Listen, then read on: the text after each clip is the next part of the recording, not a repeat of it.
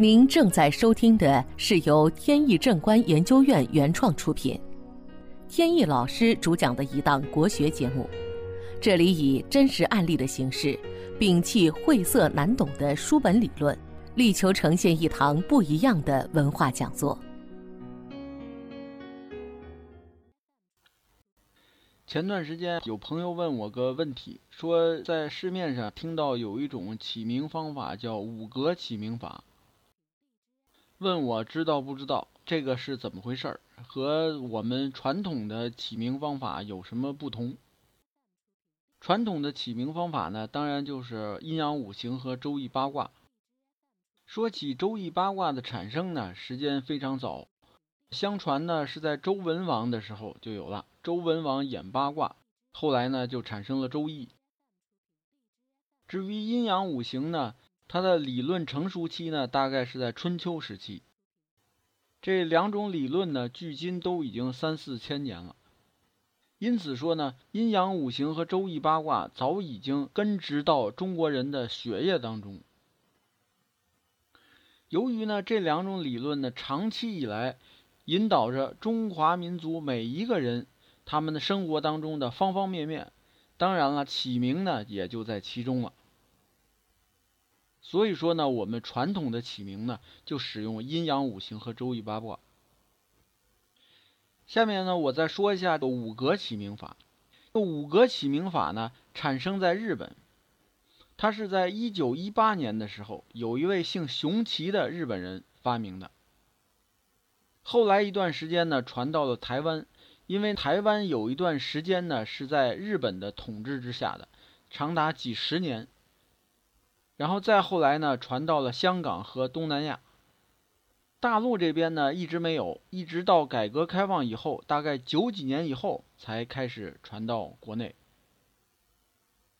说到这两种方法最大的不同呢，我觉得还不是产生时间的早晚问题。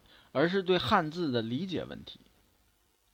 汉字呢是中华民族的母语，任何时间都离不开汉字。但是对日本人来说并不是这样，虽然他们也用汉字，汉字呢在日本呢只是一个比较正规的表达方式。汉字并不是必须的，没有汉字也可以拿文字来表达。在日本，从明治维新以后，在很长一段时间呢，国内都在讨论是不是要废除汉字。但是呢，后来没有废除，为什么呢？因为汉字引入日文当中啊，时间也是很久远了。日本的文化当中呢，已经离不开汉字了。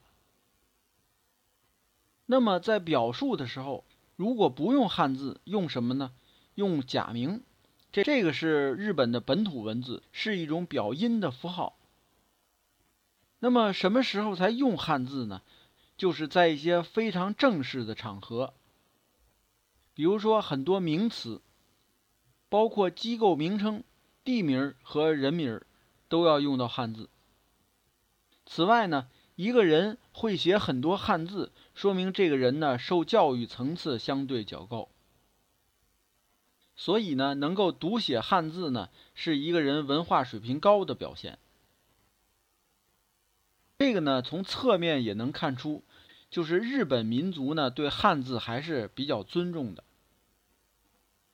但是呢，要是谈到对汉字含义的理解，中国和日本呢差别会很大，因为在中国呢，它是唯一的文字，并且呢，它的含义呢沉淀了数千年。而这方面呢，日本当然就会差很多。日本人起名呢是必须要用汉字的，但是普通人他没有那么高的文化修养，对汉字呢都是一知半解，只是认识而已。他又要去起名，怎么办呢？那么这位熊奇先生就想了一个好办法，他不管这个字的实际含义，而只是去数笔画。而用笔画的多少来判断这个字的吉凶，因此呢，创立了一种起名方法，叫五格起名法。他把名字当中的每一个字的笔画数分成五种，分别叫天格、地格、人格、总格和外格。天格呢，就是姓氏的笔画数；地格呢，就是名字的笔画数；人格呢，是姓的笔画，再加上名字笔画的其中一个字。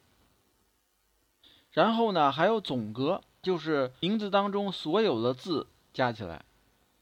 还有一个外格，这个外格呢，相对复杂。它是对整个计算出来的数字呢，经过一个换算，需要加一个数字，或者是呢减一个数字，再得出一个新的数字。这个呢是外格。为什么要或加或减呢？原因是因为日本人呢大多是复姓，它单姓非常少，所以一开始这种方法都是用在复姓上。但是如果针对单姓的时候呢，它这个数据啊。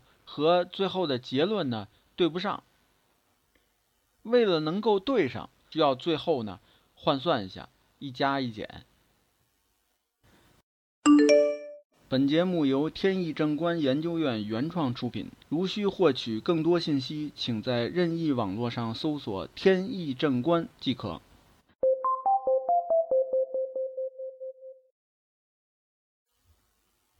五格起名法里呢？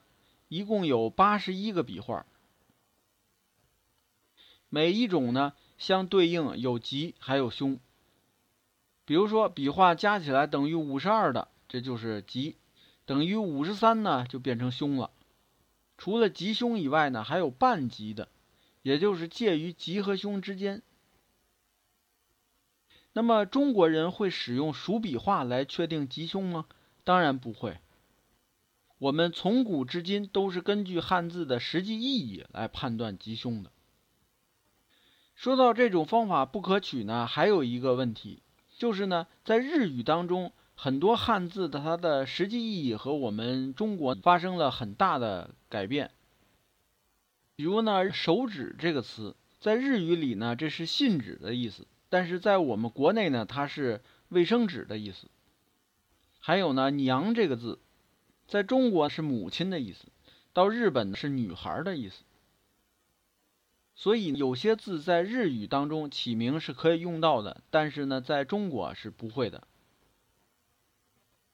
比如呢，日本曾经有位女影星叫松岛菜菜子，这个“菜”字呢是白菜的“菜”，而这个“菜”字呢，在中国呢极少会用在名字当中。还有呢，日本呢有些女孩的名字呢会起一个“年”字，鲶鱼的“鲶”，这个字在中国呢是一个鱼字旁过来一个念书的“念”，但是在日本这个字啊是鱼字旁过来一个占卜的“占”，这个字在中国呢是不会用到名字当中的。还有呢，日本著名的艺人叫苍井空，他是姓苍井名空，这个“空”字呢在中国通常不会用到名字当中。当然了，这佛家弟子的法名上有可能用到，比如说悟空。另外呢，我对五格起名法呢还有一个疑问，就是他在数笔画的时候呢有一个参照系，参照什么呢？就是《康熙字典》。但是中国的汉字呢是一个很特殊的语言，它产生的时间太早了，所以从古至今同一个汉字有很多种写法。从最早的刻在甲骨上的甲骨文，到金文，也就是刻在青铜器上的，一直到秦始皇统一全国的文字，统一成小篆，再到汉朝的隶书，然后又发展到现在的楷书。那么每一种书写方法，它的笔画都不尽相同。康熙字典当然是以楷书的笔画为准了。那么这就有问题了，难道我用篆书写名字不可以吗？难道我用隶书写名字不行吗？这些写法的笔画可都变了，那又以哪个为准呢？那数字变了，到底是吉还是凶呢？此外，即便是都用楷书，康熙字典里边记录笔画的数字也不一定就准确。比如最简单的。咱们姓王的“王”字，到底是几画呢？恐怕任何一个认得字的人都知道，当然是四画了。但是你翻《康熙字典》，上面写的可是五画。所以在数笔画论吉凶的时候，王字是要计算成五画的。你觉得这个合理吗？所以啊，建议呢，大家在起名的时候呢，还要分清楚，到底对方用的是不是我们传统的阴阳五行、周易八卦起名方法。如果是阴阳五行，那么就要知道到底用的是金木水火土其中的哪一个。如果是用的周易八卦，那么乾坎艮震巽离坤兑到底是哪一卦的相应的字？前些日子呢，有朋友来找我说，想让我呀用三才五格的方法来起名。这个所谓三才五格呢，就是将五格起名法呢结合了中国的一个元素在里边，就是三才。所谓的三才呢，就是天格、地格、人格。但是这个三格和我们传统文化当中的三才呢，没有什么关系。我们的三才呢，指的是天时、地利、人和。天时就是命理当中的时间因素，比如说生辰八字；地利呢就是环境因素，比如说风水；人和呢就是自己的思想和行为，或者是别人的思想和行为对自己的影响。所以呢，后来跟这位朋友说。这个请求呢，我无法满足，因为这个方法确实我不会。讲明缘由以后呢，朋友明白了，最后请我用传统的起名方法帮他起名。要起名的呢是他的孩子，男孩。拿过八字一看，命中的用神呢是木，八字的命卦呢是离卦，因此呢。